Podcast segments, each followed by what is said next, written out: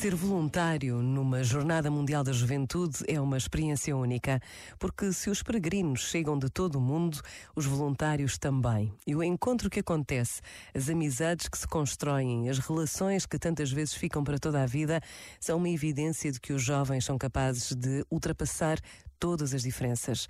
O caminho certo para transformar o mundo, para rezar por este grande encontro, para pedir a Deus que se lembre de cada voluntário, basta a pausa de um minuto. Pensa nisto e boa noite.